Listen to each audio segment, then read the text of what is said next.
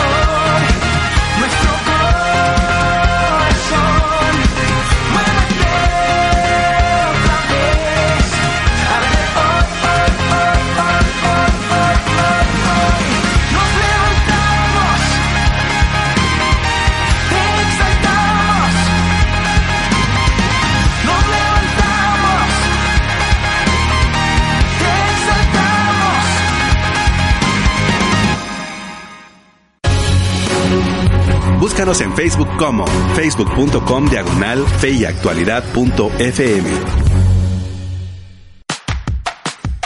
Ya estamos de regreso, querida audiencia. Soy Gonzalo Chamorro y en cabina me acompañan los profesores Josué Estrada, Guillermo Méndez y Carlos López. Y el tema que estamos dialogando el día de hoy en nuestra serie Temas de Actualidad es Evangelio y Cultura. ¿Cómo crear puentes? Y queremos recordar la pregunta del día y eh, la pregunta dice, ¿qué podemos hacer para impactar la cultura con el mensaje del cristianismo? Las vías de comunicación son a través de la página de Facebook, Fe y Actualidad FM, o nos puedes enviar una nota de voz o un mensaje de texto al 5895 5778. Mi querido Josué, este ha sido un tema interesantemente tratado en, los en las últimas décadas porque se ha intentado buscar históricamente, bíblicamente, el impacto que ha tenido el cristianismo en la cultura, pensando en la cultura greco-latina, en la cultura medieval, en la cultura eh, renacentista, en la cultura eh, finales de la Edad Media, inicio de la modernidad y por supuesto hasta nuestros días. Y es un tema que ha proliferado en los debates, en los análisis doctorales, como el caso de Carlos, y por lo tanto el tema se constituye en algo que podría o debería llegar a ser muy inspirador para nosotros hoy, sobre todo a la hora de entender y discernir cómo el Evangelio puede afectar la cultura y crear cultura. Sí, algo muy interesante es que el Evangelio o el cristianismo no solo puede impactar la cultura, sino crea nueva cultura. Por ejemplo, toda la Edad Media es una creación de cultura en base a, los presupuestos judeocristianos. Igual este, la puede transformar, estoy recordando el periodo, por ejemplo, de los padres apologistas. Eh, es una creación de cultura que va alimentando o va a ir cimentando lo que va a ser eh, después en el futuro el, la concepción occidental que tenemos hoy en día, pero definitivamente el Evangelio siempre ha estado en diálogo con la cultura. Aquí se ha recalcado bastante que el Evangelio es contracultural, pero si retomamos los presupuestos de Richard Niebuhr, por ejemplo, el Evangelio también está en diálogo con la cultura, está en la cultura, también está sobre la cultura y en paradoja con la cultura. Correcto. Y eso, profesor Guillermo, requiere de cierta expertise para poder dialogar con la cultura. Y para nosotros eh, es inevitable no dejar de mencionar cómo el cristianismo impactó una de las altas culturas como fue la cultura greco-latina, sobre todo en temas de dignidad, en temas de esclavitud, en temas de enfermedad, hospitales y por supuesto eh, llamó, me llamó mucho la atención de que Josué mencionara la labor de los padres eh, apologistas de dialogar de tú a tú con los grandes filósofos y también los grandes juristas de la época para defender el cristianismo y no solo para defenderlo, sino también para proclamarlo como la religión del logos. No estaban pidiendo un pedacito más en el panteón greco-romano de la época, estaban declarando la religión verdadera. Y para llegar a eso, no solo habría que conocer de la palabra, sino también de retórica, de argumentos lógicos y varios elementos que valdría la pena mencionar. Por supuesto, y hay que recordar que más o menos hasta el siglo VI, nuestros teólogos, aquellos a, que, a quienes nosotros llamamos teólogos hoy, eran eh, calificados realmente como filósofos. Y es, eso es muy interesante. Eh, tal vez el otro punto, eh, sin tratar de ser en esto técnico, eh, es definir qué entendemos por evangelio y qué entendemos por cultura. Correcto. por cultura, creo yo que entendemos ese conjunto de vivencias, para decirlo en términos muy generales, que todos los seres humanos tenemos en lugar de pensar en la cultura como una predilección por cierta música o una predilección por cierta literatura eh, creemos más bien que cultura se refiere a las actividades, instituciones eh, que, tienen los diferentes pueblos. Eh, por un lado, en cuanto a cultura, y se puede decir, por, por supuesto, muchísimo más, pero en cuanto a evangelio, no entendemos necesariamente la explicación específica del evangelio en términos paulinos o en términos de la carta a los romanos, sino que entendemos evangelio en una, de una manera un poco más genérica, en cómo la palabra de Dios transforma la mente y la vida de los hombres. E, eso es básicamente lo que estamos dando a entender por evangelio en este diálogo. Y quisiera proponer eso como punto de partida para platicar, porque me parece que estar de acuerdo en esa definición es fundamental. Ahora, por supuesto, en la el trabajo que hizo el Evangelio ah, como la palabra de Dios humanizando eh, a los que hoy consideramos cultísimos ah, griegos, o por lo menos ellos se consideraban a sí mismos cultísimos griegos, para nosotros, eh, a la luz del siglo XX, y esto es un anacronismo que voy a cometer, eh, serían los salvajes griegos, porque realmente eh, estaban a favor de la esclavitud, estaban a favor de muchas prácticas inmorales, estaban a favor de cosas que nosotros hoy no defenderíamos ni por un segundo. Y el Evangelio, la predicación de la palabra de Dios fue transformando la mente de los hombres a lo largo del eh, Mediterráneo y transformándolos en gente que pensaba como Jesús, que acercaba a la gente a la vida de Jesús, al modelo de Jesús de Nazaret. Y eso realmente es significativo. Por lo tanto, Carlos, este, este antesala que nos plantea el profesor Guillermo se constituyó más que un simple cambio de algunos conceptos en un paradigma el, modelo cristiano, la predicación cristiana, el carisma cristiano, desarrolló un paradigma donde los valores y sus presuposiciones, tal cual como expresaba don Guillermo, logró cambiar una buena parte de la cultura de la época, cultura imperante como, la, como lo que hemos mencionado, la tradición greco-latina.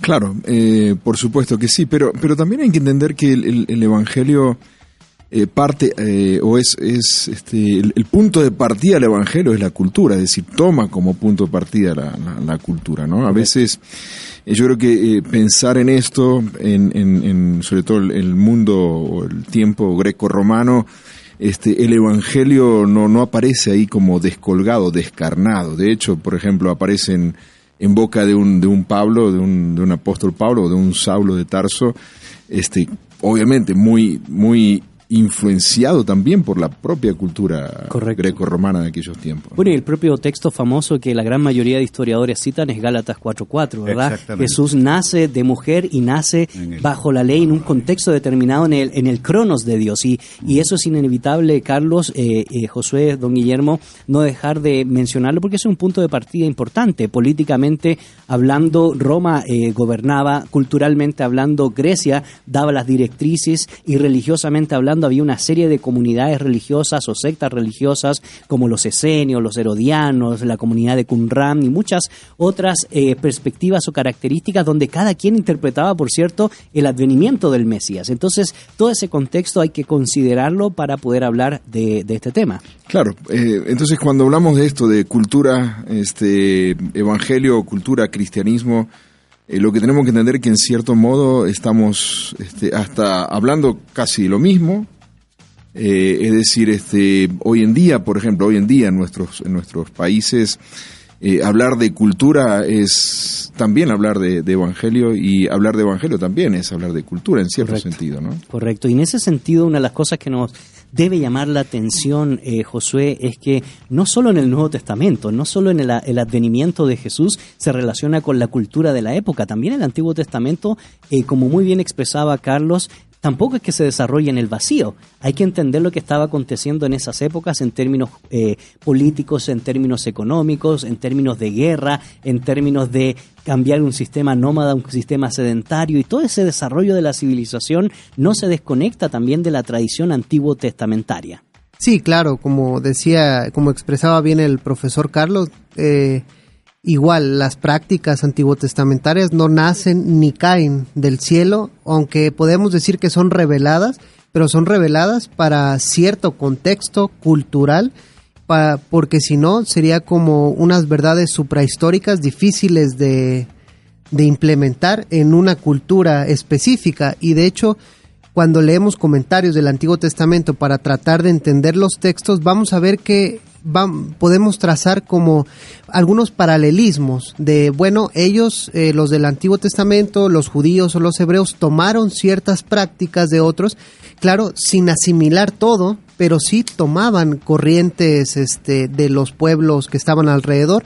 Eso se puede ver cuando analizamos, por ejemplo, el Génesis y las cosmogonías que estaban alrededor.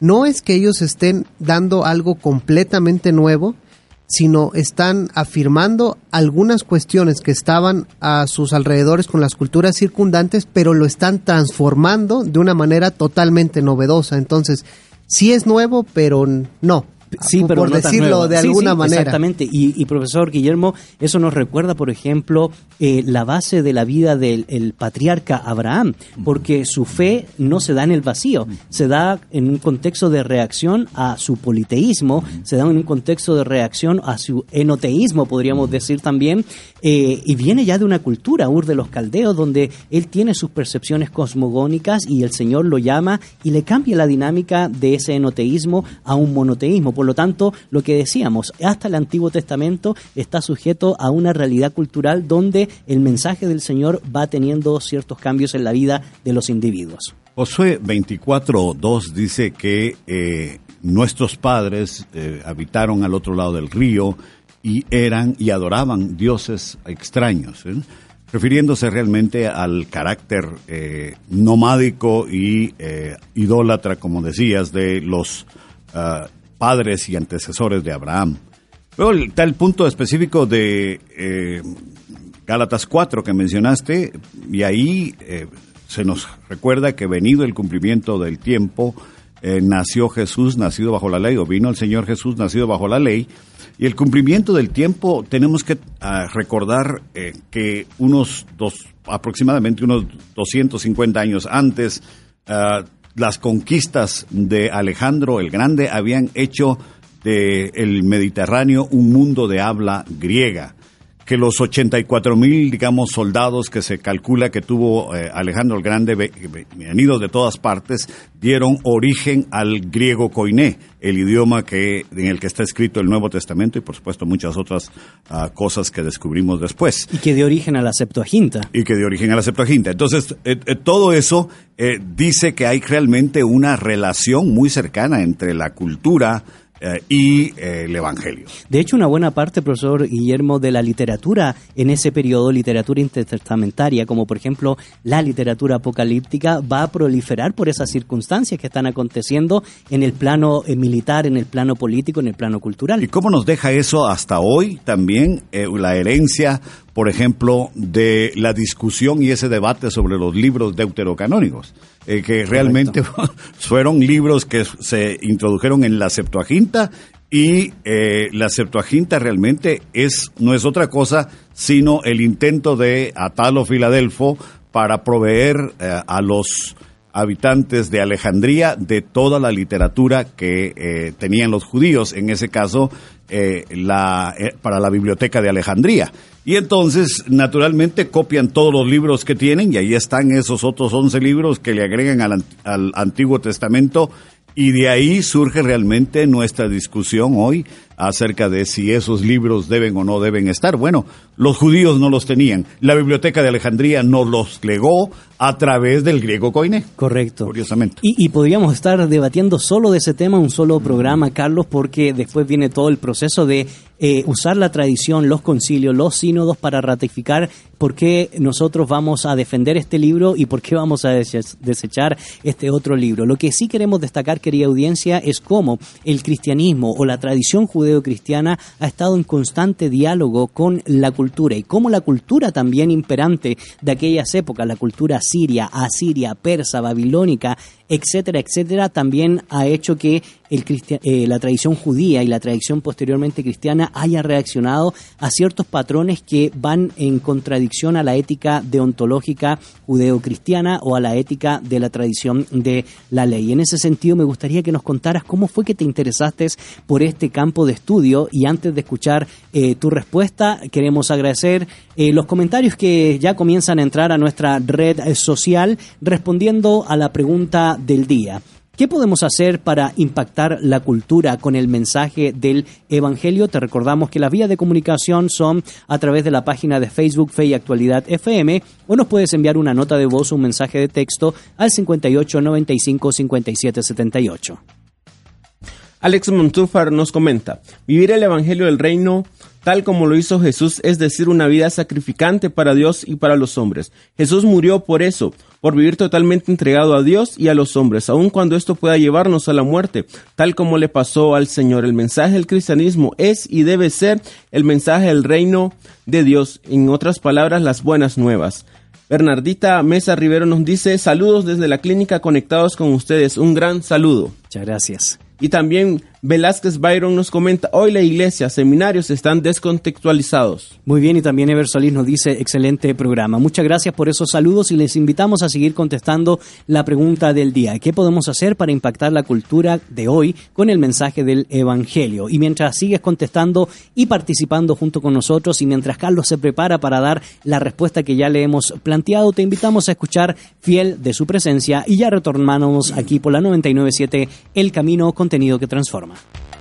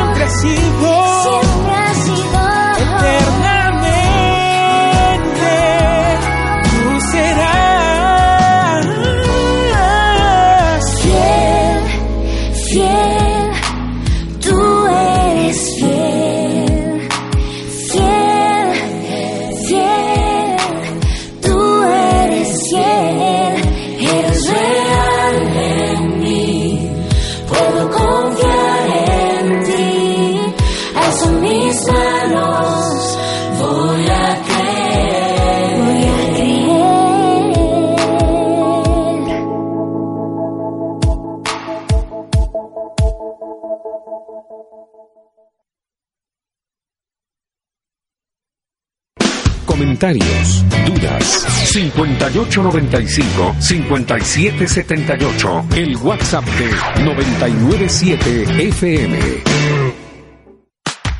Ya estamos de regreso, querida audiencia. Soy Gonzalo Chamorro. En cabina me acompañan los profesores Josué Estrada, Guillermo Méndez y Carlos eh, López y estamos dialogando hoy el tema de actualidad, evangelio y cultura, creando puentes. Y ha sido interesante pues poder eh, reflexionar en esta primera etapa sobre algunos elementos importantes en la historia de la tradición bíblica y también en la historia de la civilización, tanto de Oriente como de Occidente, y cómo el texto bíblico, cómo la tradición judeo-cristiana se ha ido empatando o se ha ido desarrollando o ha sido contestataria a todas estas prácticas que han ido eh, evolucionando a través de la historia del pensamiento. Y te queremos recordar la pregunta del día, ¿qué podemos hacer hoy para impactar la cultura con el mensaje del Evangelio? La vía de comunicación es a través de nuestra página de Facebook, Fe y Actualidad FM, y agradecemos por supuesto los comentarios que están ingresando a nuestra red social, aportando por supuesto, como siempre lo hacen ustedes, nuestra comunidad virtual al tema del día.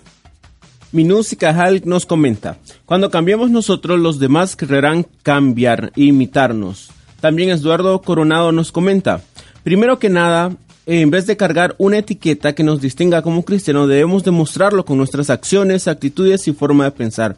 Segundo, siempre impactando a las personas con el testimonio vivo. Y por último, transmitiendo el mensaje de salvación con pasajes bíblicos, libros y páginas que favorezcan a las personas. Bueno, muchas gracias por esos excelentes comentarios que dan valor agregado y les invitamos a seguir participando junto con nosotros. Carlos, en la sección pasada te hacíamos la pregunta a la luz de lo que ya se ha mencionado, ¿por qué tú te interesaste por este tema? Y bueno, por lo que veo vas a tener que incluir ahora toda la parte griega en tu capítulo de tesis, si es que no ya la has incluido. Sí, bueno, este, se ha escrito, yo creo que se ha escrito suficiente o bastante ya sobre el tema de eh, teología y cultura, eh, sobre todo lo que, en lo que es el ámbito de eclesiástico. eh, así que yo me interesé por el tema más que nada pensando desde la educación teológica. ¿Cuáles son los aportes que desde la educación teológica, desde la educación formal o informal, desde seminarios, institutos bíblicos, escuelas de liderazgo, como querramos llamarle, eh, cuáles son los aportes que nosotros debemos hacer en, en- esto de, de, bueno, crear puentes entre la teología eh, y la cultura. Así que si bien se ha escrito bastante, por supuesto he encontrado mucha literatura sobre el tema, eh, no, no, no así tanto en cuanto al, al aporte desde lo educativo, desde la educación teológica. Así que eh, Ahora, ese... perdone que sí. interrumpa, porque eh, nuestro buen amigo Byron Velázquez también nos llamaba la atención de que, y lo podíamos contactar, conectar con lo que tú dices, si bien es cierto hay muchos escritos, en la práctica todavía no entendemos muy bien el fundamento bíblico, teológico, educativo en nuestras comunidades de fe o inclusive también en seminarios a lo largo de América Latina. Eh, Esa dinámica de poder sustentar este tópico pareciera que todavía no ha terminado de llegar a la iglesia. Claro, este, yo creo que en- en- estamos en esos, eh, hay, hay dos extremos, ¿no? Por un lado es el tema de la, la demonización de la cultura, entonces digamos, este, hay una, una actitud de, de demonizar a todo lo que tiene que ver con la cultura, todo lo que es cultural. eh, sin, sin, eh, sin un análisis crítico precisamente de lo que es este, la cultura, ¿no? Entonces, por un lado está ese elemento de la demonizar o la demonización de la, de la cultura, y por el otro lado también está el elemento de eh, bueno, este, recibir todo lo que viene de la cultura sin ningún tipo, sin ningún tipo de, de- criticismo, sin ningún nivel de crítica hacia lo que estamos consumiendo como cultura. Entonces, esos dos extremos yo creo que lo vemos en la práctica, en la práctica eclesiástica lo vemos de esa manera. Eh, incluso aquellos que de repente este, llegan al punto, al extremo de demonizar la cultura, este, bueno, no se dan cuenta que también la están consumiendo. Así que ese es un elemento que, que está presente en el ámbito eclesiástico. Uno de los elementos también que encontramos, Josué, en la historia del cristianismo y antes de ya entrar a el texto bíblico que nos convoca el día de hoy eh, como Hechos 17, donde nosotros podemos ver un claro ejemplo de cómo se va dando esta dinámica, es para nosotros inevitable no dejar de pensar en la importancia de la reforma protestante y su injerencia o influencia en la cultura y cómo eso ha venido repercutiendo poco a poco en nuestros países donde todavía no acaba de llegar todos los elementos distintivos de la reforma. Claro, igual tenemos que decir que la reforma protestante eh, es algo que surge a partir también de la cultura, porque no podemos entender el surgimiento o el nacimiento de la reforma protestante si no entendemos los eventos culturales que se han estado dando alrededor de ella. Aquí yo, yo hablo con temor un poco de esto porque tenemos un experto aquí al lado en, en la reforma que, que tiene un libro de eso, el doctor Guillermo Méndez. Pero sí, si no entendemos lo que está sucediendo alrededor, lo que está sucediendo en, en el contexto universitario, por ejemplo, donde está Martín Lutero, si no estamos entendiendo lo que está sucediendo, sucediendo en el ambiente político, eh, el- los nacionalismos que están y todo l- la cuestión también social que está surgiendo, el, el no estar conforme con la iglesia, todo eso es algo que está alimentando para que nazca la reforma protestante y de ahí dar este pie a todo lo que vino después. Ahora, lo que me resulta curioso es que si no entendemos eso, podemos creer que la reforma protestante se tiene que, que poner como un calco en nuestras, en nuestras culturas o en nuestros tiempos hoy, sin contextualizarla en cierto sentido, y así la estamos despegando de la cultura, tanto de aquellos tiempos como de la nuestra, y va a ser poco relevante en ese sentido. Correcto, y en ese sentido, profesor Guillermo, eh, usted ha tenido la posibilidad de por lo menos trabajar dos textos, uno sobre los 500 años de la Reforma Protestante y su último libro fue Guerras de Religión o la historia bajo juicio. Y en, ese, en estos textos casualmente usted hace esa labor de entender un poco el contexto y ver cómo el cristianismo fue reaccionando a estas dinámicas. Si nos pudiera contar a la luz del tema que nos convoca el día de hoy, en qué consiste precisamente la hipótesis de su trabajo y la respuesta que usted fue dando a la misma. Bueno, en la primera parte, lo que tiene que ver con la reforma protestante, hay que recordar varios hechos. Uno es el renacimiento que hizo posible el descubrimiento del mundo antiguo, los textos antiguos, el griego, el hebreo y esa fascinación realmente que eventualmente tuvieron los estudiosos eh, antes de la edad de la alta edad media, en la baja edad media, en la, perdón, en la alta edad media, eh, tuvieron entre los años 500 y el año 1000 una predilección por eh, guardar los textos, pero realmente se descubrieron con el Renacimiento y eh, de esa cuenta Lutero y los reformadores llegaron a ser expertos en los idiomas bíblicos. Erasmo de Rotterdam también, por supuesto. Eh, el otro elemento es la crisis que hay en el siglo XIV en la Iglesia Católica, con ah, el cautiverio de Aviñón, con los siete papas que están, eh, que pasan a, a- de, de Roma a Francia, eh, toda esa ah, cosa que eh, hace posible el descontento realmente de los fieles católicos con la Iglesia. Y otro elemento más ahí en esa misma discusión adentro de la Iglesia Católica, que es el ah, conciliarismo. ¿Quién debe gobernar en la Iglesia? ¿El Papa o debe gobernar el, eh, un concilio por encima del Papa? Y por supuesto, eh, los conciliaristas son estos eh, que salen de la Iglesia católica para ser eh, al final los que promueven eh, el, el concilio de Constanza y eventualmente buscar que cada cinco años hubiese un concilio que siguiera reformando la iglesia. Por supuesto, eso nunca sucedió y como no sucedió, entonces eventualmente la reforma era una cosa inevitable. Eso en cuanto a la reforma protestante, hay mucho más que se puede decir en cuanto a eso, pero son asuntos que están eh, palpitando. Es el sístole diástole de la cultura eh, religiosa de esos días, porque recordémonos que en Europa todo estaba construido en torno a la cultura religiosa. Ahora, en cuanto, al, en cuanto al tema de la historia bajo juicio, el asunto es que eh, la tesis del, del- del libro es que eh, las guerras de religión no son realmente guerras de religión.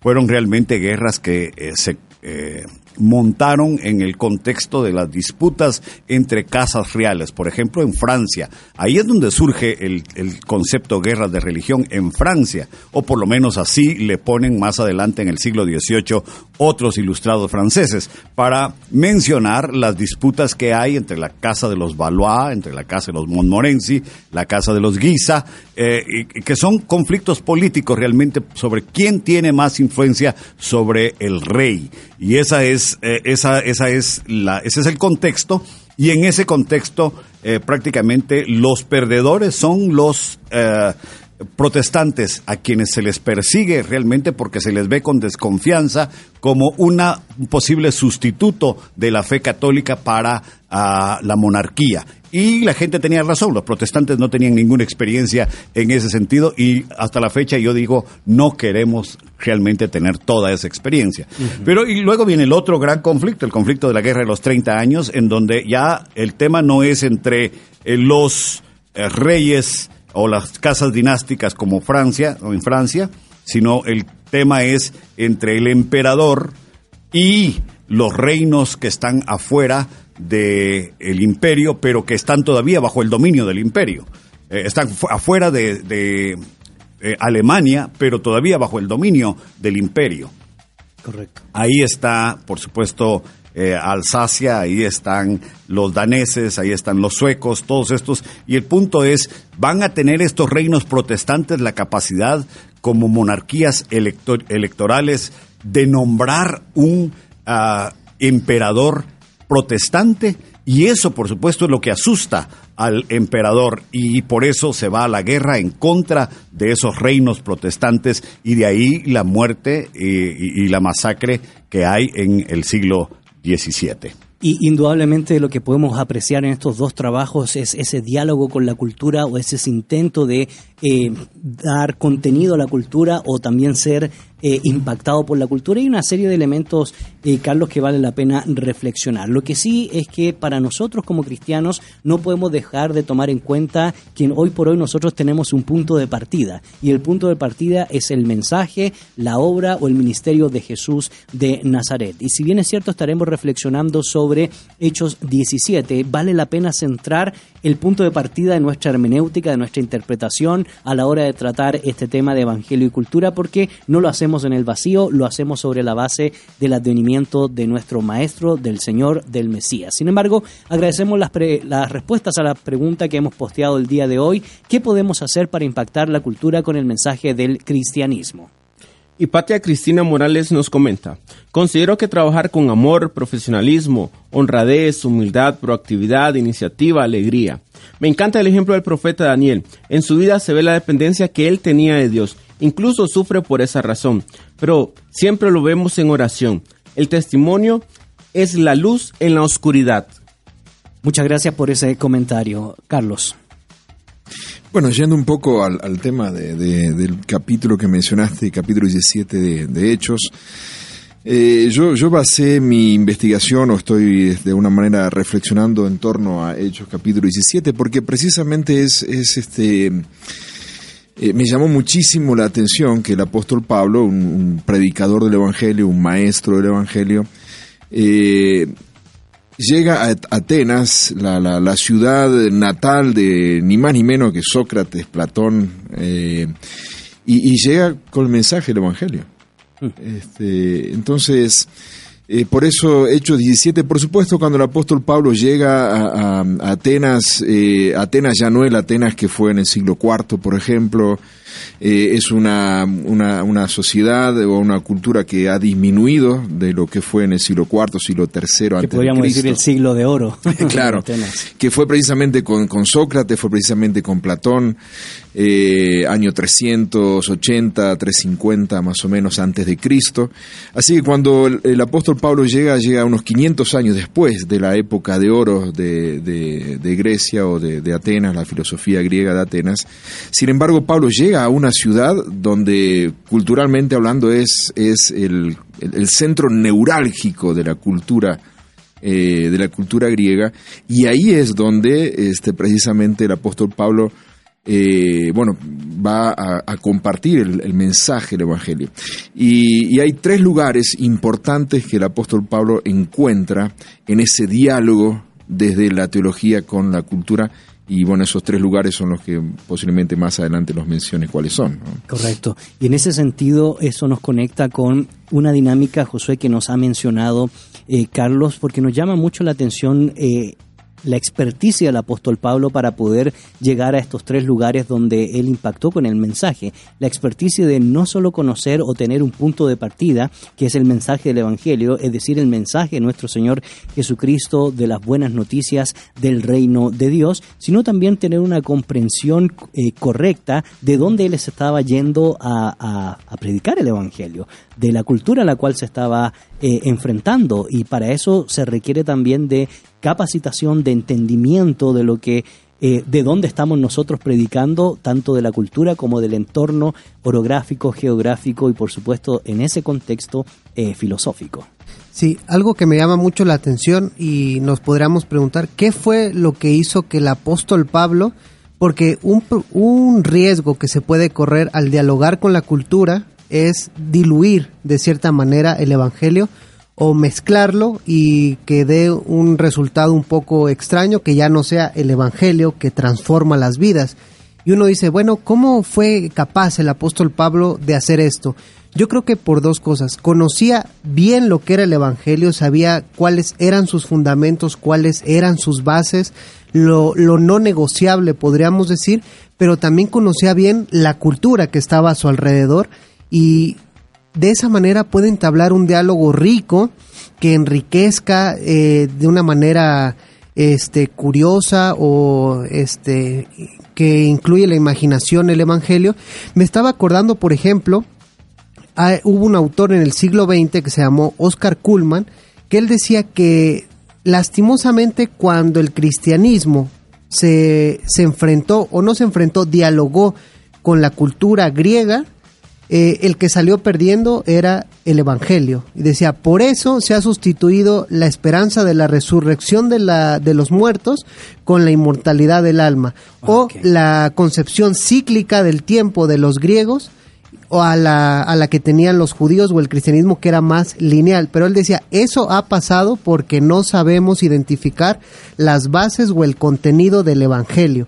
Entonces, si podemos tener un buen conocimiento de todo lo que está a nuestro alrededor, la cultura, la filosofía y todas las ramas del saber, pero si no sabemos del Evangelio vamos a diluirlo y a hacer una mezcla un poco extraña. Y tenemos el ejemplo del liberalismo, del liberalismo teológico donde Jesús en este diálogo que quieren em- que quieren implementar con la cultura, Jesús termina siendo un maestro de moral, De moral. simplemente hecho a la imagen y semejanza de los liberales y muy bien lo marcó el teólogo eh, Schweitzer o no, no sé cómo se pronuncie, pero esa es la idea. Albert Schweitzer. Ajá, que decía que los teólogos liberales buscando al Jesús histórico en este diálogo con la cultura, se asomaron a un pozo y lo único que encontraron fue su propio reflejo. Entonces hay que tener cuidado, eh, tener bien en claro qué es el Evangelio y qué es lo que no se puede negociar en este diálogo. Correcto, y, eso llama mucho la atención porque siempre existe esa tensión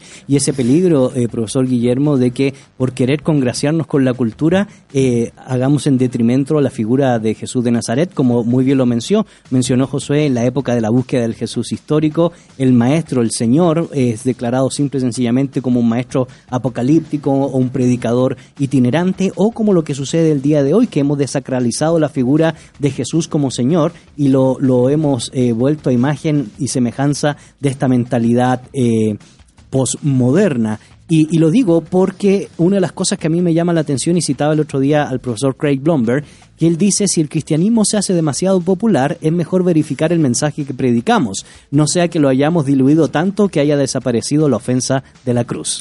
Por supuesto, y por eso es que cuando yo tengo alumnos que eh, escriben tesis sobre estos temas, yo siempre les exijo que de alguna manera traten en algún apartado, eh, digamos, Éxodo capítulo 20, la entrega de la ley, cómo Dios saca al pueblo, porque ahí empieza todo el concepto de contracultura, eh, cómo Dios saca al pueblo de eh, Egipto, se los lleva al desierto, a un lugar donde no hay ideología, donde no hay gobierno, donde no hay autoridades, y ahí Él les entrega sus principios y además despliega su gloria para que ellos eh, vean realmente ese sello inconfundible de Dios sobre esos principios. Y a partir de ahí tenemos, qué sé yo, 10 mandamientos, 52 leyes humanitarias y todo el, con- el gran conjunto de leyes que clasificaron después los judíos para empezar todo el movimiento de contracultura del cual será heredero, por supuesto,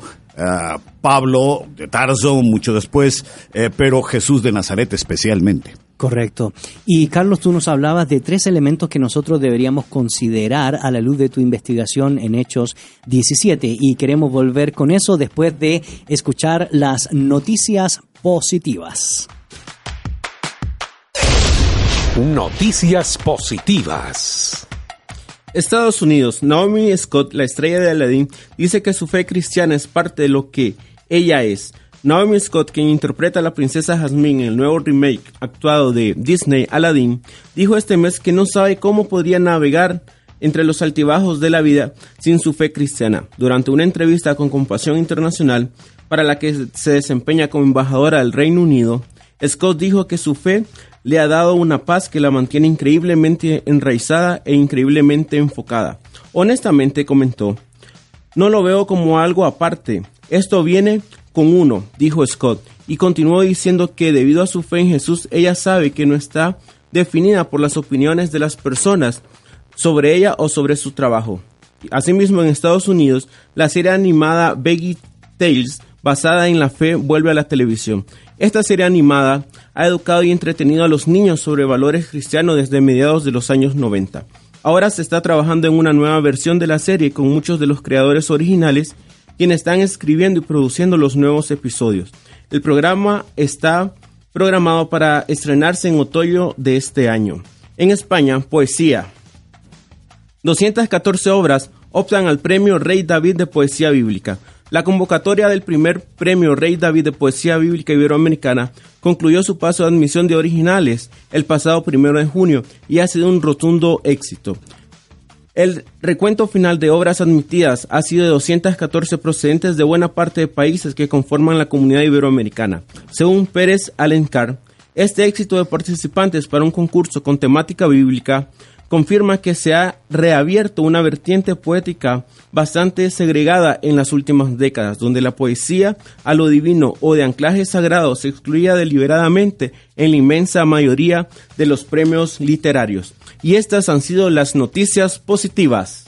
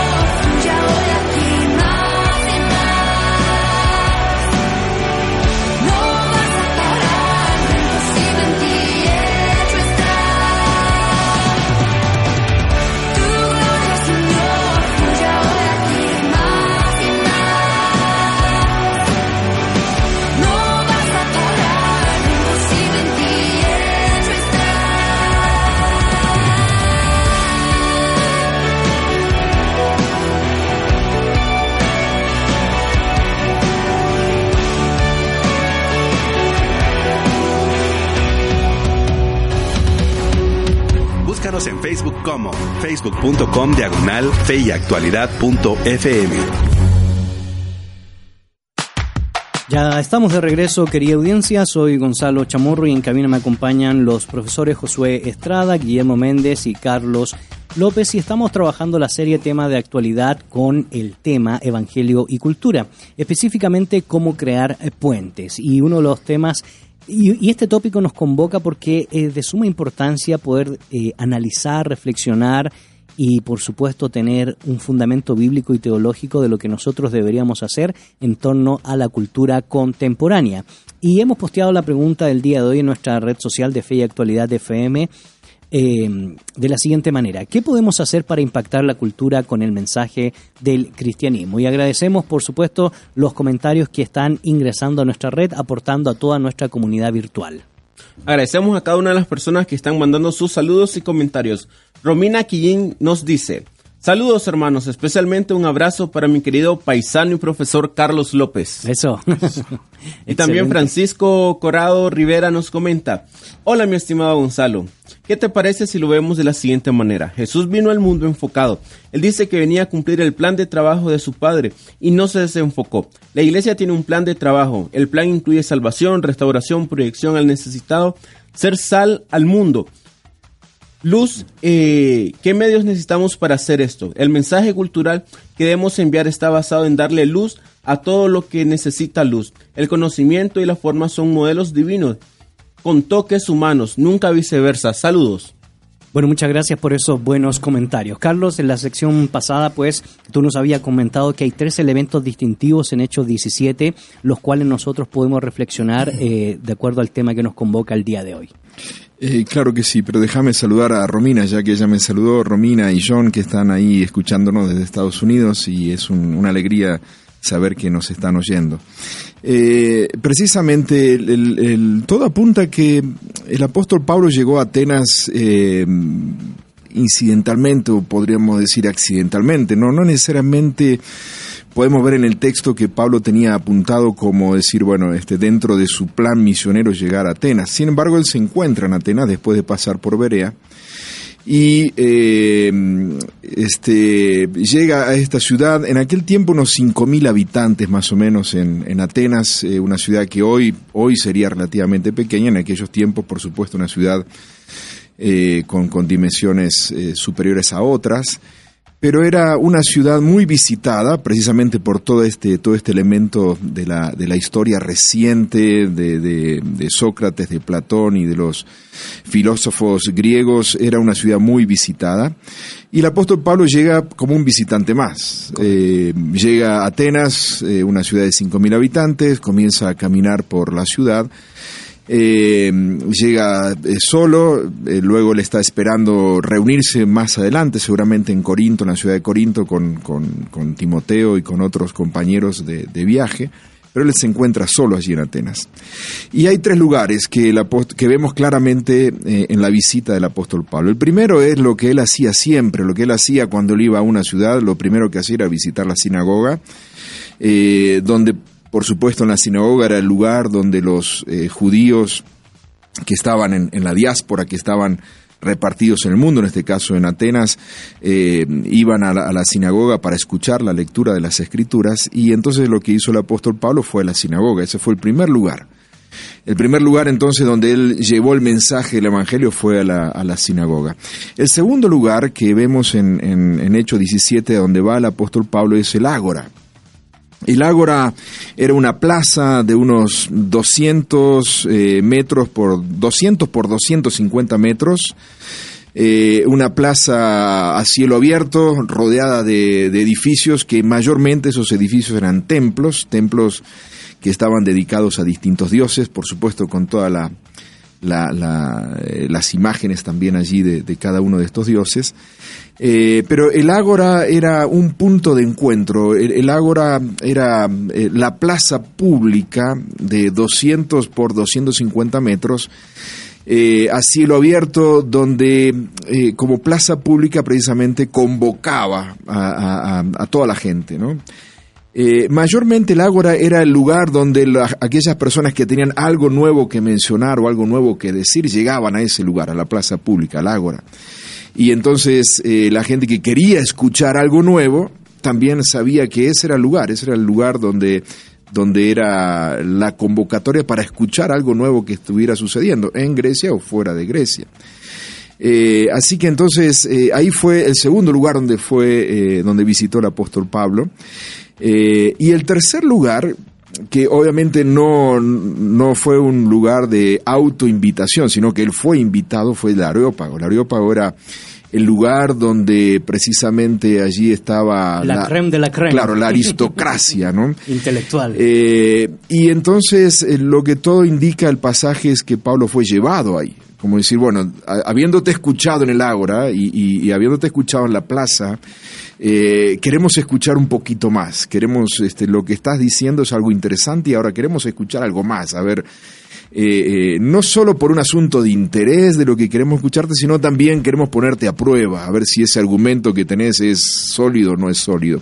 Y entonces he llevado al Areópago, que es el espacio donde precisamente ahí está la, la aristocracia, donde ahí están los, los que de alguna manera este, evalúan, pero también promueven este, lo que es el pensamiento griego en aquellos tiempos. Así que esos tres lugares, eh, para mí, en, en- en mi investigación, eh, mi disertación, esos tres lugares nos, nos plantean un desafío hoy en día en este, en esta, en este diálogo o en este puente entre teología y cultura, o en este puente entre evangelio y cultura, esos tres lugares. El primer lugar es el ámbito religioso de la época. Es decir, cómo estamos nosotros, si es que lo estamos, es decir, si es que estamos realmente dialogando, o si realmente estamos nosotros eh, en, ese puente con el, mundo religioso de nuestra época.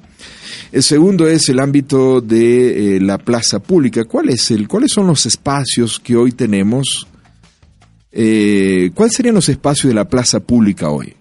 ¿Cuál, cuál es? Esa es una buena pregunta. ¿Cuáles son los espacios donde hoy deberíamos estar nosotros este, impartiendo el mensaje?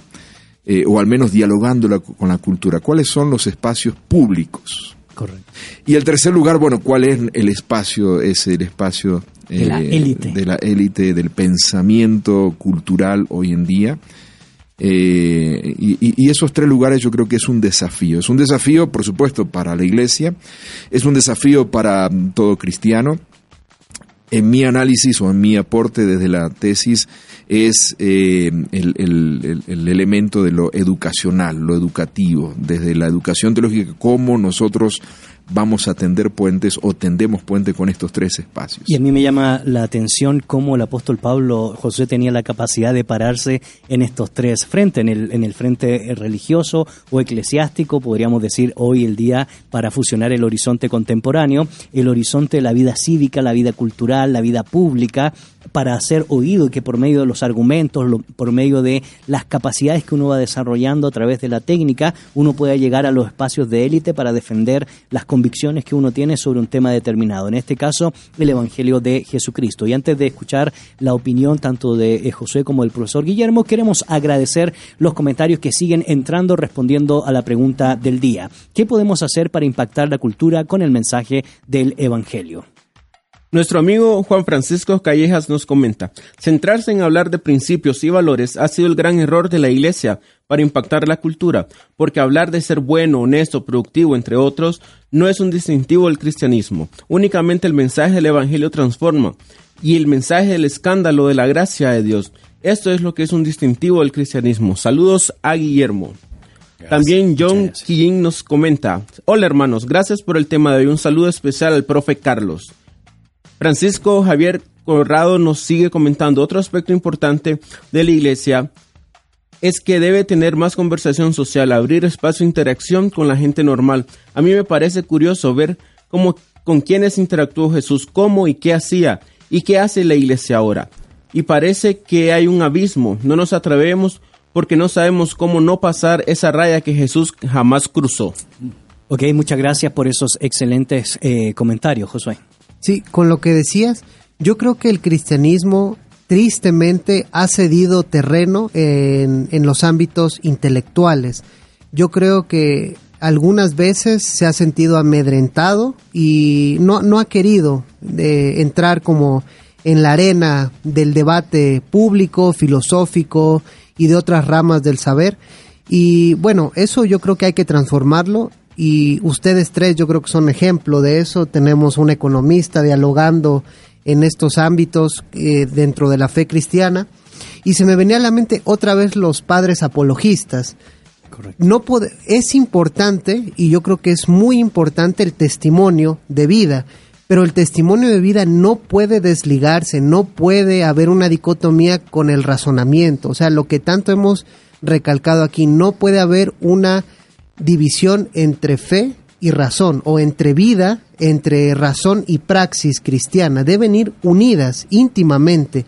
Y, lo que tú dices es sumamente importante, pero también quiero hacer eco de lo que nuestro oyente nos dice. Esto tampoco puede quedar en el debate de la elucubración de intelectuales, ¿verdad? Como aconteció por mucho tiempo con algunos escolásticos, profesor Guillermo, porque finalmente el conocimiento no recae al pueblo y el pueblo nos incentiva para poder adquirir estas profundidades. Es decir, no solo hago eco del famoso eh, pensador John Stott, no solo podemos quedarnos haciendo teología en el balcón, y haciendo todas estas elucubraciones de intelectuales eh, sin dejar de hacer teología en el camino. Esas dos cosas son elementales a la hora de poder pensar nuestra fe en el contexto en el cual nosotros nos desarrollamos. ¿Por qué? Porque en última instancia el Evangelio no es para intelectuales, el Evangelio es para todo el Claro. mundo. La gente que está en la iglesia, la gente que está en las plazas públicas y la gente también que está en la élite intelectual. Por supuesto. Eh, un saludo a Juan Francisco y gracias por estar escuchando y eh, hacernos eco de su preocupación en el sentido de que eh, principializar no es exactamente de lo que se trata. De lo que se trata realmente es de entender eh, el- la relación entre el Evangelio y la cultura. Y en ese sentido, eh, uno puede ver, por ejemplo, el impacto que tuvo eh, el Evangelio en ah, el Nuevo Testamento eh, en varias f- formas de eh, organización social. Uno puede pensar en el ser humano concretamente, también puede pensar en la ah, en el gobierno, puede pensar en ah, la familia y, y, y qué era el, el impacto, cuál era el contenido. Bueno, eh, Aquí me parece que eh, recordar las palabras de Jesús eh, es importante, ser pacificadores, hacer buenas obras, ah, la verdad, hablar la verdad, eh, expresar el amor, dar, eh, pedir perdón o otorgar ah, perdón y, el, y vivir libre de, preocupaciones. Y esas cosas aparecen eh, recurrentemente a lo largo de todo el Nuevo Testamento. Aparece, por supuesto, en eh, la contracultura presentada por Jesús en los Evangelios, pero aparece también en la epístola de Santiago, o aparece también en Efesios, en Filipenses, en Colosenses, en Romanos 12 y 14, de tal manera que se hace ver- realidad lo que eh, tú decías como preocupación y lo que decía también Juan Francisco, de que eh, en verdad la palabra de Dios afecte la vida ah, encarnacional de la gente, por llamarle de alguna manera. Queremos agradecer los comentarios que siguen entrando a nuestra red social respondiendo a la pregunta del día, ¿qué podemos hacer para impactar la cultura con el mensaje del Evangelio? Nuestro amigo Jaime Elías nos comenta, el problema del diálogo entre el Evangelio y la cultura no es entre ambas, sino más bien es un problema hermenéutico. Esto da un problema teológico diluido, como se ha mencionado. El problema frente a la palabra de Dios podría darse en la actitud del intérprete frente a ella. Su tradición eclesial, de aquí que la iglesia es más tradicional que bíblica, cultural, como quiera decirse, y por último la cultura misma. En fin, se interpreta en una situación histórica y concreta. Por ello, el desafío está en encarnar la palabra en la situación del intérprete. Julio Escobar, eh, que por cierto es un fan destacado de nuestra página, nos comenta saludos desde Bethesda, Maryland, y nos manda bendiciones. Jocelyn Huerta nos comenta, me surge la siguiente consulta. Hablan sobre un evangelio diluido. ¿Cómo retomar entonces un evangelio puro? Si se puede utilizar ese concepto. En una cultura que históricamente ha sido formada en el cristianismo y que dentro de la misma cultura hay ideas religiosas que no precisamente coinciden con el evangelio. Porque los apóstoles comienzan algo nuevo. Ellos enseñaban un evangelio novedoso para su época pero en la actualidad nuestra cultura mezcla costumbres cristianas y no cristianas. ¿Cómo retomamos ese evangelio para no conformarnos a este mundo, como lo menciona Romanos 12.2, y cómo impactamos? Bueno, muchas gracias por las preguntas, que son buenas preguntas y nos podrían llevar también a otro programa, Carlos. Algunas cosas que quisiera mencionarle a Jocelyn, que es cierto, el Evangelio eh, tiene una dimensión en cuanto a paradigma que realmente cambia las estructuras de las sociedades de esa época. Sin embargo, también a la hora de transmitir ese evangelio eh, se utilizan ciertos parámetros, como por ejemplo, para la declaración de decir que Jesús es Dios, se utilizaron un lenguaje filosófico en los grandes concilios de la Iglesia, concilio de Éfeso, concilio de Nicea, hasta el concilio de Calcedonia, como por ejemplo el tema de la hupostasis o el tema del concepto de las naturalezas, tanto divina como humana. Es decir, se ha utilizado la retórica como parte de los medios que se han desarrollado, que se desarrollaron en esa época para hablar de lo que es paradigmático, el mensaje de la salvación de Jesús de Nazaret. Yo creo que el, el principal problema que tenemos hoy en día es que el Evangelio se ha constituido en un bien de consumo propio. Eh, entonces, eh, el Evangelio es bueno, tanto bien me haga bien, me haga bien a mí, me cambie a mí, me bendiga a mi familia, me, me haga bien a mí. Entonces, es un bien de consumo propio. Pero el Evangelio no es un bien de consumo propio, el Evangelio es un, bien, si, lo queremos ver de esa manera, un bien de consumo este, para toda la generación, ¿no? para la cultura misma, y ahí es lo que estamos hablando. ¿no?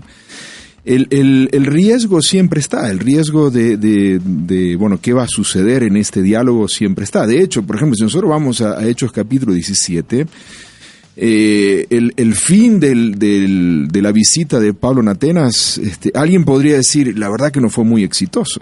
Claro. Este, la verdad que no, no, no fue muy, no, no es que ahí el apóstol Pablo ya fundó una iglesia y ahí ya dejó a un, a un encargado de obra. No, no, no es lo que sucede. De hecho, eh, fue sacado cuando mencionó el tema de la claro resurrección. Sí. Entonces, precisamente, eh, el, el, el, Evangelio no es un bien de consumo propio, el, el Evangelio es para compartirlo y para transmitirlo. Eh, ahora, para transmitirlo, una cosa es transmitir el Evangelio en la sinagoga, que Correcto. por supuesto tampoco no era, no era nada fácil, no era cosa fácil. Otra cosa era transmitir el Evangelio en la plaza pública y otra cosa, obviamente, lo que era en, el aerópago. En, en el aerópago ¿no? y, y, por cierto, ya que mencionas eso, y pensando en los planteamientos que nos han mencionado nuestros oyentes, tanto la dinámica hermenéutica o interpretativa como también la dinámica de que el Evangelio podría ser algo puro, pues eh, el Evangelio en esencia es puro pero es transmitido de acuerdo a las circunstancias en las cuales nos encontramos, con los elementos distintivos de la cultura del contexto en el cual Pablo se encontraba y cómo deberíamos evaluar nosotros hoy ese contexto para transmitir el mensaje del Evangelio que en esencia es puro. Y lo digo porque casualmente Pablo cita poemas paganos claro. para hablar del Dios que ellos no conocían al que él conocía.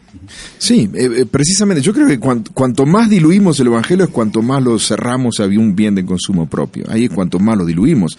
El Evangelio hay que soltarlo, el mensaje del Evangelio hay que soltarlo. Por supuesto hay que vivirlo, pero digamos hay que soltarlo sin temor. Pero claro, no solo hay que soltar, este, el, el Evangelio no es, este, yo no creo que el apóstol Pablo citó tres o cuatro pasajes bíblicos este, como a veces nosotros acostumbramos, ¿no? El hecho de decir, este, hay algún problema, ah, Juan 3.16. Ah, ante los problemas políticos, Juan 3.16. Ante los problemas. Sin palabras. Claro, no, no, no es eso. Es un mensaje, por supuesto, el mensaje completo del Evangelio. Entonces, el, desafío del apóstol Pablo. Yo, yo la pregunta que me hago hoy en día, este, Gonzalo, y bueno, el resto de, la mesa es, ¿Quiénes son los que quiénes son los que están levantando la pregunta hoy en día o quiénes son los que están levantando las preguntas principales hoy en día? Eh, ¿Somos aquellos que estamos en el Evangelio o no? O, o, simplemente estamos viviendo, estamos respondiendo las preguntas que alguien más hace? Cuando en realidad nosotros deberíamos ser los que planteamos las preguntas.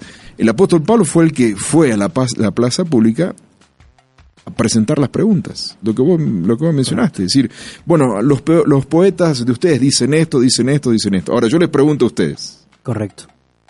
Entonces, el apóstol Pablo no fue a responder preguntas.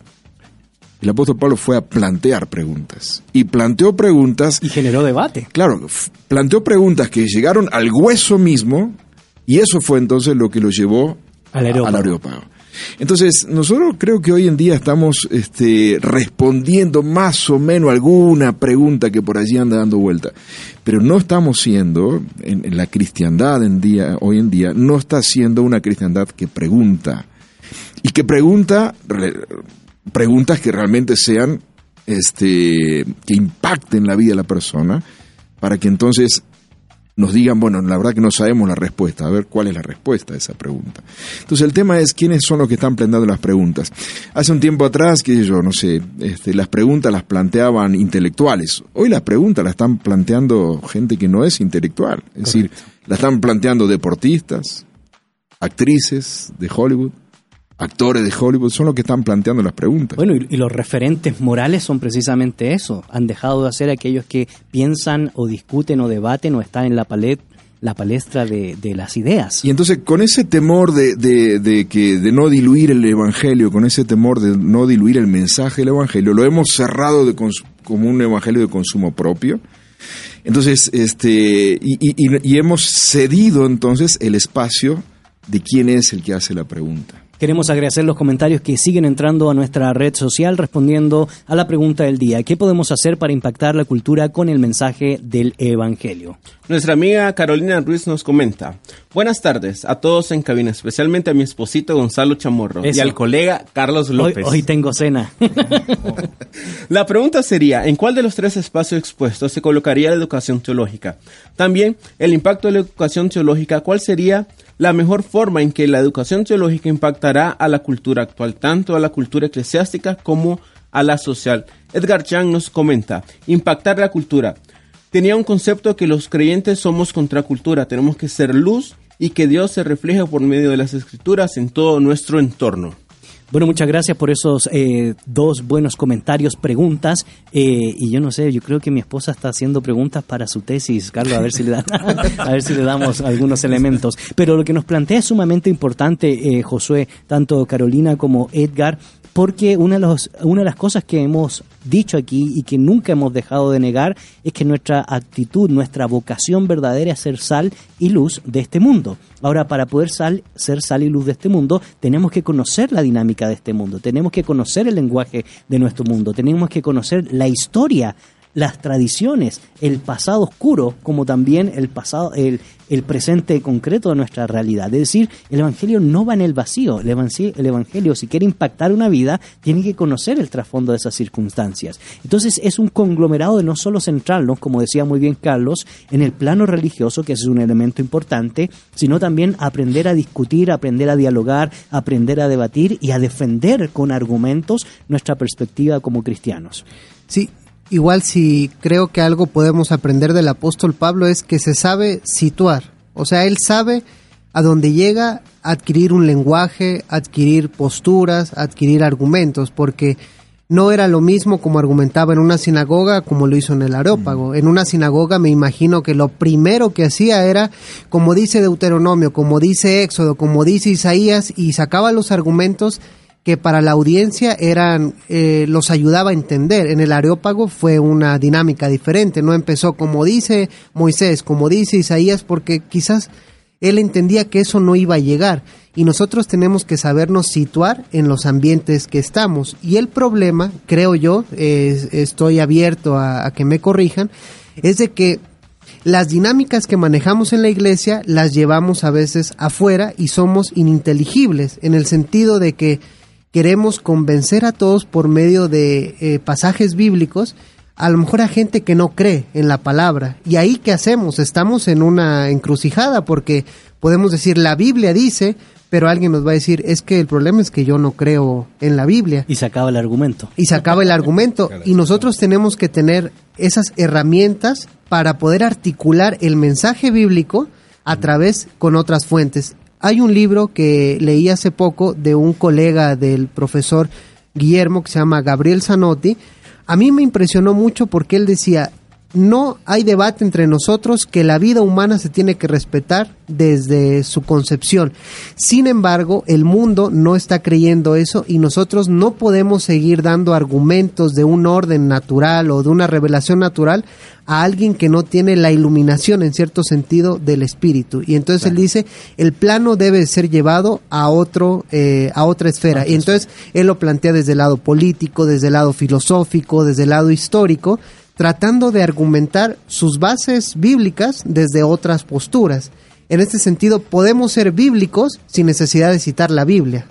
Nos van quedando muy pocos minutos eh, y obviamente, profesor Guillermo, esto nos agota en un programa de una hora y algo. Hay muchos temas que salen de, este, de esta serie, temas de actualidad. Sin embargo, si pudiéramos comenzar a dejarle ciertos desafíos a nuestra audiencia sería eh, muy importante. Y antes de escuchar eh, estos desafíos, queremos agradecer los comentarios que siguen entrando a nuestra red social. Jorge Luis Molinares, que por cierto escribe desde Nicaragua, nos comenta, amén, así es, el Evangelio son buenas noticias, por eso es necesario seguir anunciando en tiempo, a tiempo y afuera de tiempo. Ok, muchas gracias por esos comentarios. Yo quisiera eh, retomar la pregunta que se hizo acerca de la educación teológica, porque me parece a mí que hay dos modelos, y quiero proponérselos a ustedes aquí, a ver si estamos de acuerdo, que hay dos modelos claros en la comunicación de la teología y de las verdades bíblicas. Uno es el modelo del profeta, es eh, como lo que Jesús hace proféticamente hablando. En otras palabras, desafía, presenta el reino de Dios, presenta las señales del reino. Las señales del reino incluyen el hecho de que Él provee pan, de que Él eh, provee eh, para la salud y provee para las necesidades de los que le siguen. Y eso es como, y, y su desarrollo temático, digamos, es más que, eh, de que a, a falta de una mejor manera de decirlo, es más analítico realmente eh, que, eh, que bíblico en cierto sentido. Ah, digamos que la Biblia la utiliza más como nosotros la utilizaríamos hoy que como eh, la utiliza, por ejemplo, Pedro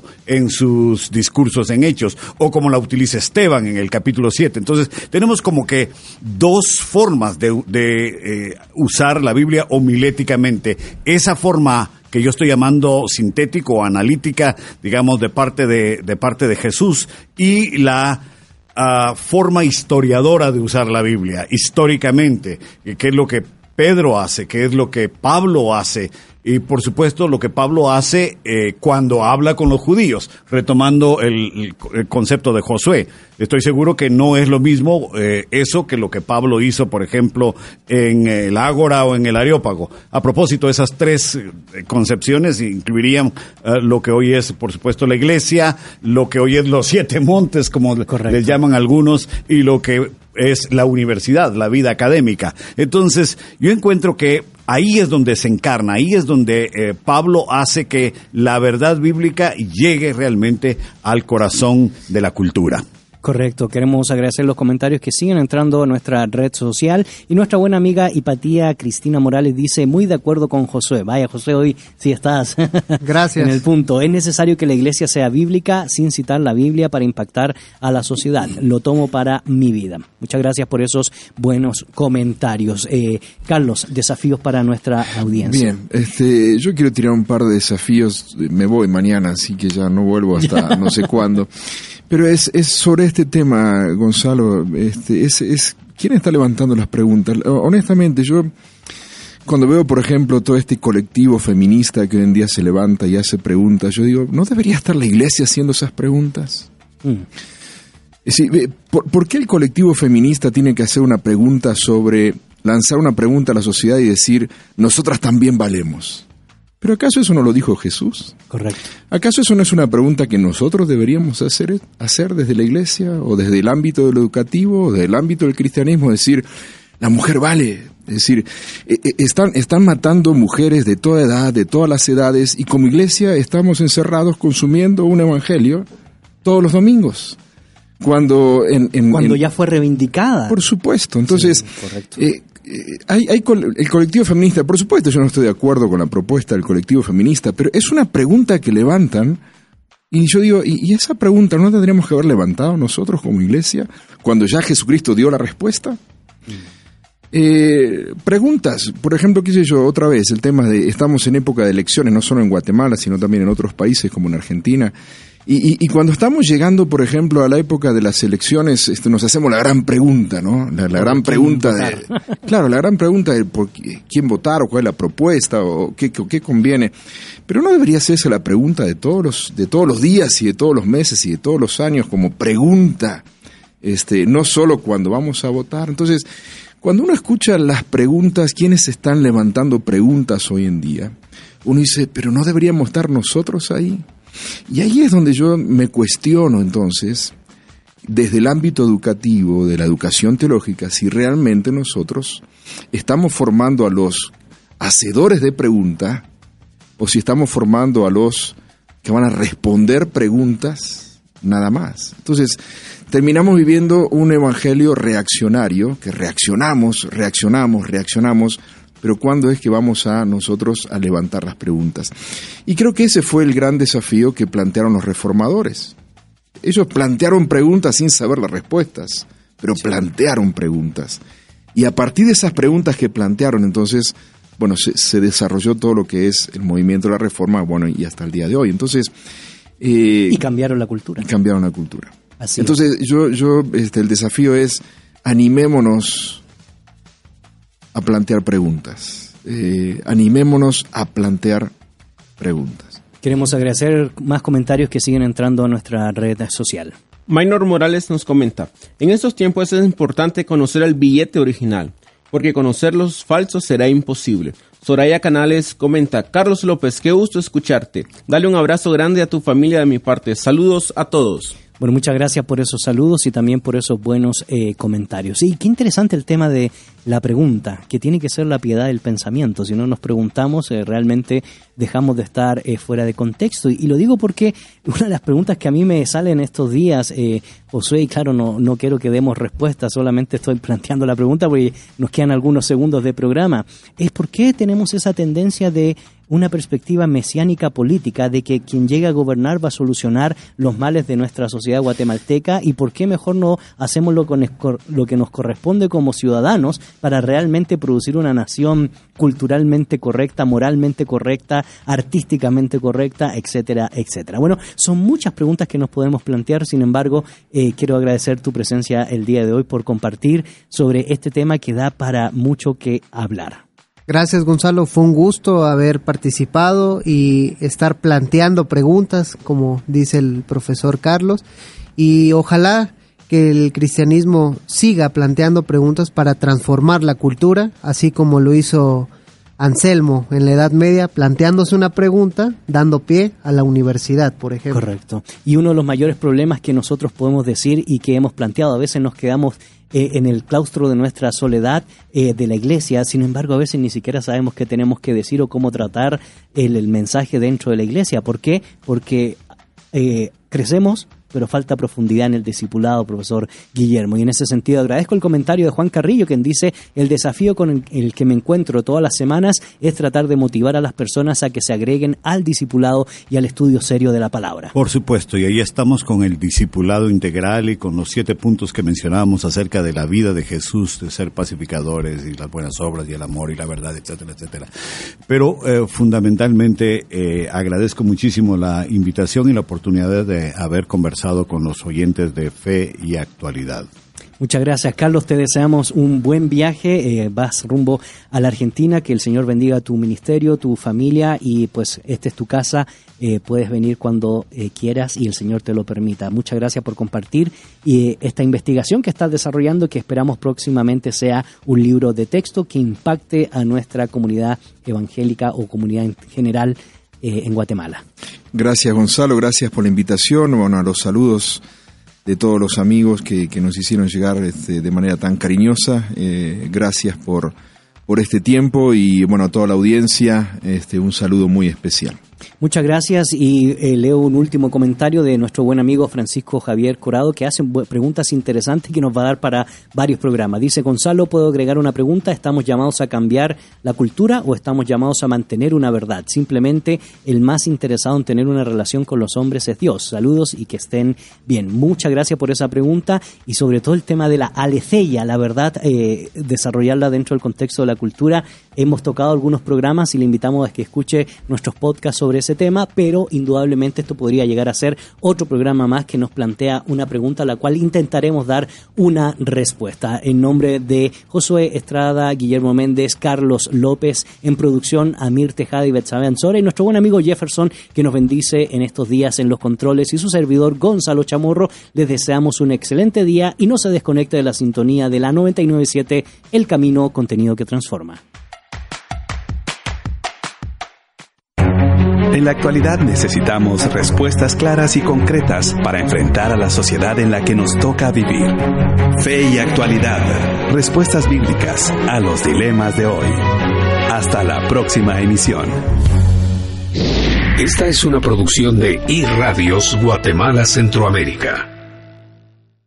Dale más potencia a tu primavera con The Home Depot. Obtén una potencia similar a la de la gasolina para podar, recortar y soplar con el sistema OnePlus de 18 voltios de Ryobi desde solo 89 dólares. Potencia para podar un tercio de un acre con una carga.